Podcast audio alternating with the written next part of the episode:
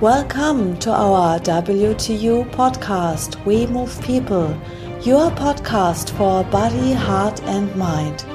We are Alfred Johannes Neudorfer and Rosa Ferrante Banera, and in our podcast we talk about the topics personal development, health, martial arts, philosophy, and humanity. Welcome to a new episode for our WTU podcast. Hello, Alfred. Hello, Rosa.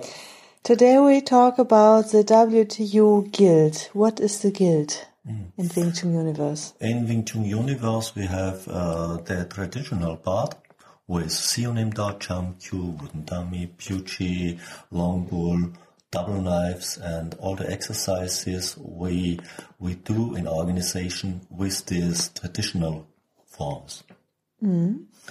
On the other side, we have a not traditional part. We call this part WTU Guild. In, in this field, we use uh, not traditional weapons as a sword, donver, sax and buckler, a stick, a stick, a, a staff, staff. Uh, fighting knives, sword and dagger, and so on. For explanation, we have in our organization four fields of teachings.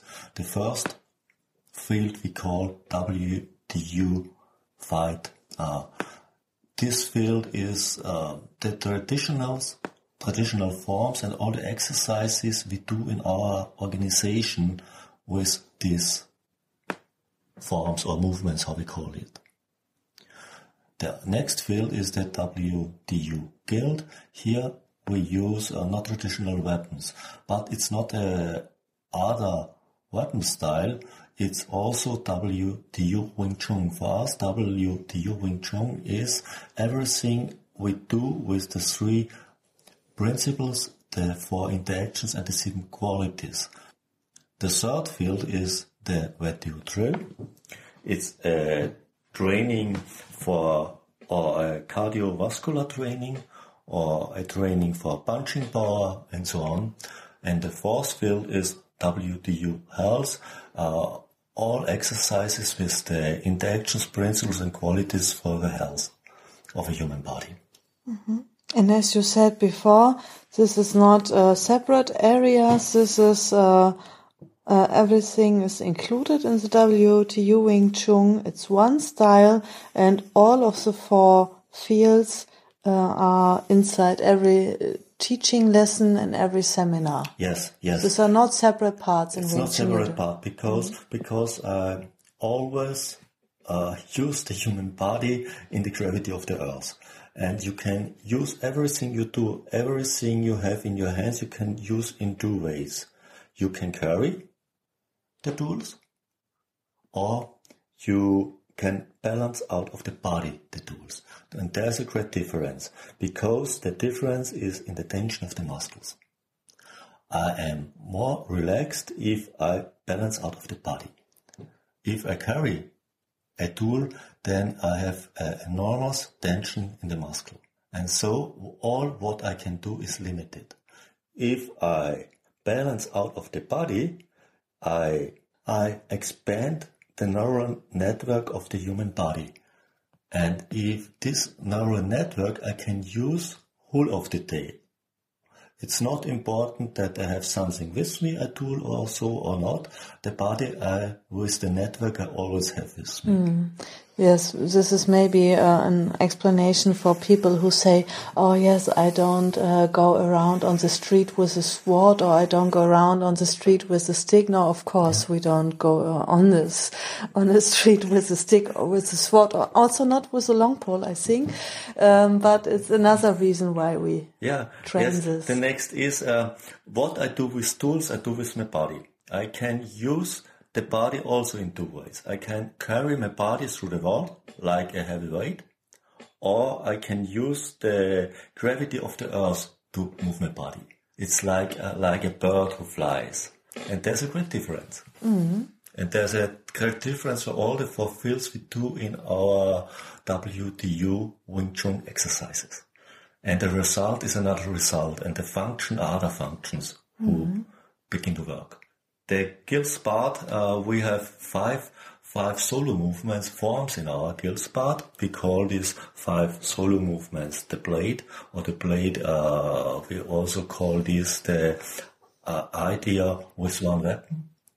We have the two axes and two hammers.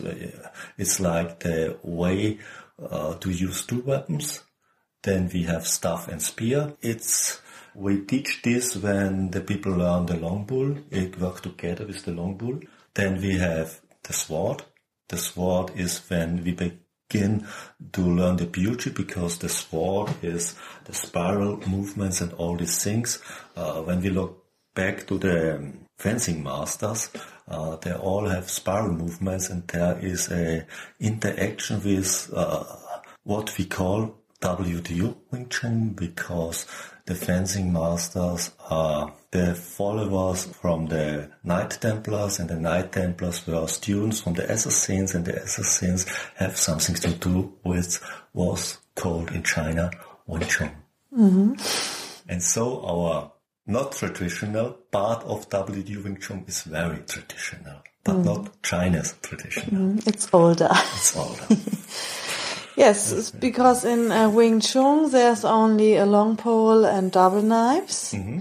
Why do you think is it necessary, like we do this in Wing Tsun Universe, oh. to train from the very beginning with weapons? And not maybe 10, 20 years Wing Chun and then you start with a long pole. So why is it necessary to do this from the very beginning?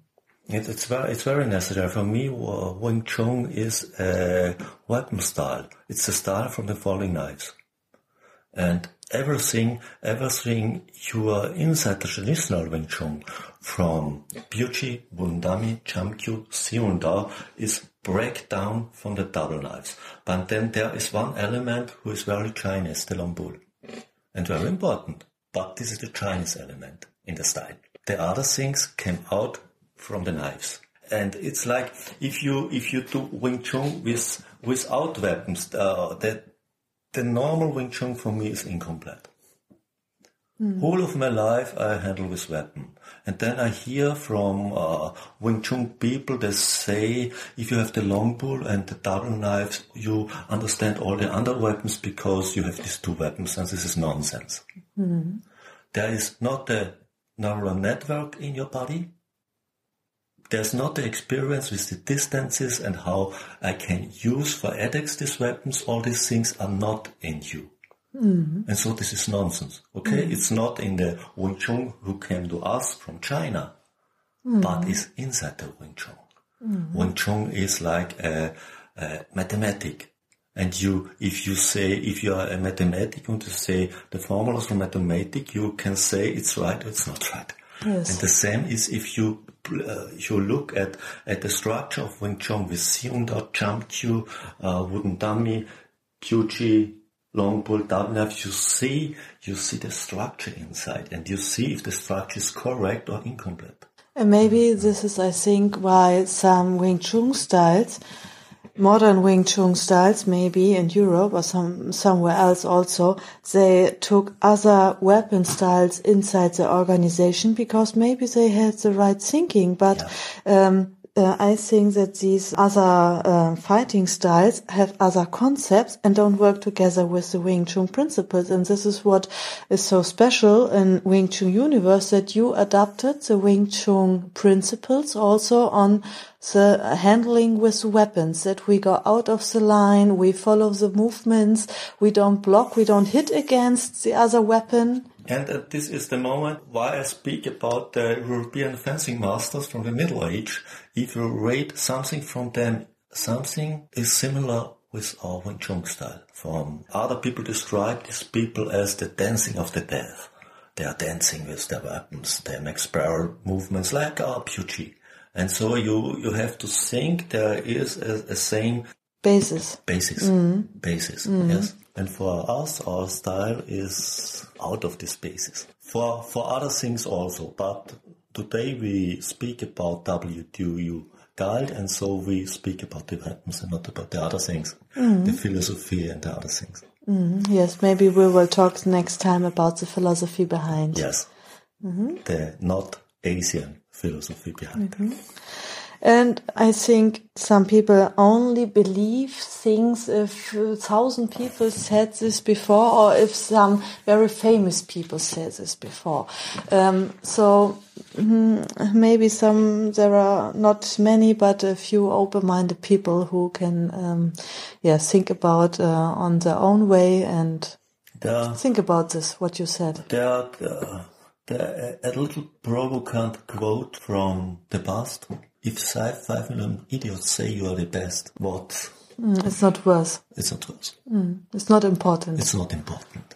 If you if you have the eyes to see, if you have the ears to hear, and if you have all this, you can see these things. Mm. Or you cannot see these things. Mm. If you cannot see these things, you also can speak what other people speaks. Great. I think next time we will we have to talk about the philosophies behind the Wing Chun. Yes. Um, we have some Asian philosophies Uh, and and, and, and Oriental philosophies, and in modern times, our modern left philosophies yes, describes all these philosophies in a new way. okay, we will talk about this next time. Okay, bye. Bye.